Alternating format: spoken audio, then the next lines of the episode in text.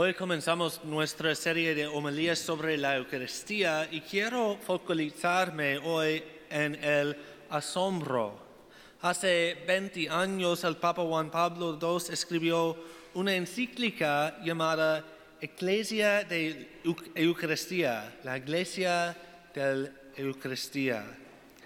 Y en él dice, deseo suscitar este asombro eucarístico. Bueno, este, es, este mes, este también es mi deseo. Quiero animar el asombro eucarístico. Cuando miramos la Sagrada Eucaristía, realmente nos asombramos. El asombro no es simplemente una emoción fugaz, es una profunda realización en lo más profundo de nuestro ser.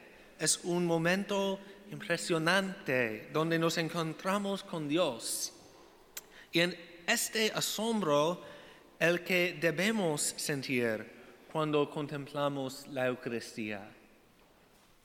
La Eucaristía no es simplemente un símbolo o una representación, es la presencia real de nuestro Dios Jesucristo.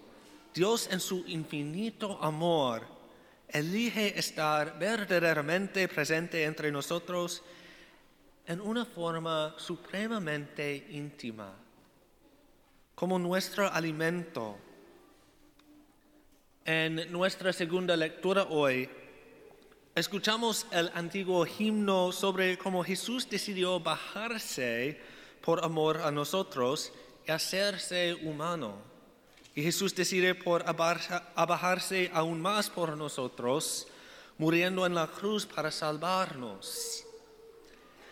En la Eucaristía Jesús continúa paseándose y se hace nuestro alimento.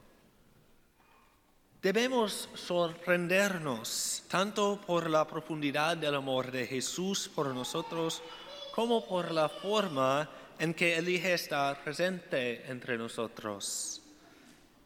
Él viene totalmente indefenso, entregándose completamente por nosotros en cada misa. Él entra a la hostia y la hace él mismo para ser entregada para nosotros. ¿Con qué frecuencia pensamos realmente en esto? Cuando nos reflexionamos sobre esta realidad, nuestra reacción natural debería ser de asombro y maravilla.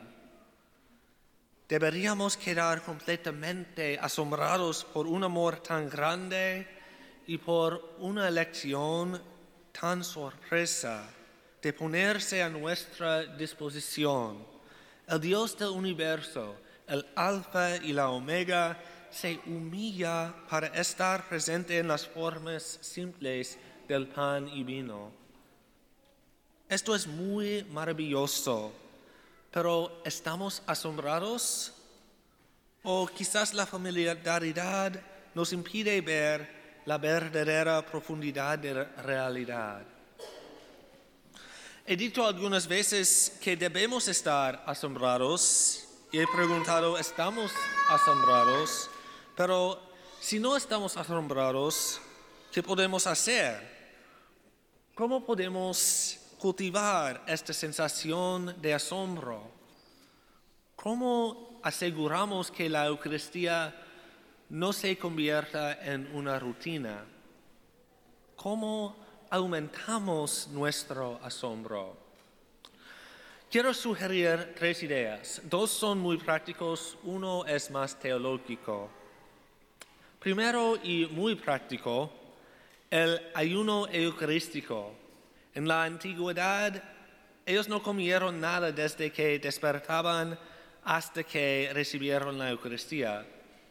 Después del tiempo, la iglesia ha reducido esto al requisito de que ayunemos una hora antes de recibir la Eucaristía. El objetivo es el mismo. Elegir no comer sirve como un recordatorio muy práctico de que nos preparamos para recibir alimento espiritual, alimento sobrenatural. Es una lección práctica para aumentar nuestro asombro de poder recibir a Jesús como alimento. Animo a un respeto renovado por el ayuno eucarístico. La segunda cosa muy práctica es el silencio. Cuando estamos en presencia de algo asombroso, nuestra reacción natural es el silencio. Pero esto también funciona a la inversa. Cuando elegimos guardar silencio ante la presencia de algo, cultivamos nuestro asombro. Podemos cultivar asombro. En los últimos meses durante la misa yo personalmente he tomado momentos de silencio más prolongados. Eso ha sido parte de mi propia reflexión sobre cómo yo necesito profundizar mi propio asombro eucarístico. Yo continuaré a tomarme esos momentos más largos durante la misa. Pero además de eso, quiero animar a todos a tomar momentos de silencio más largo. En particular, quiero que todos permanezcan arrodillados después de la comunión hasta que digo la palabra oremos. Y vamos a empezar a hacerlo y hay y habrá un recordatorio en la PowerPoint. Este tiempo después de recibir la comunión es un momento especial para maravillarnos ante el misterio. Es una oportunidad de asombrarnos de que Jesús se entregue a nosotros en forma de pan pido que guardemos silencio durante este tiempo para que cada uno de nosotros pueda crecer en el asombro.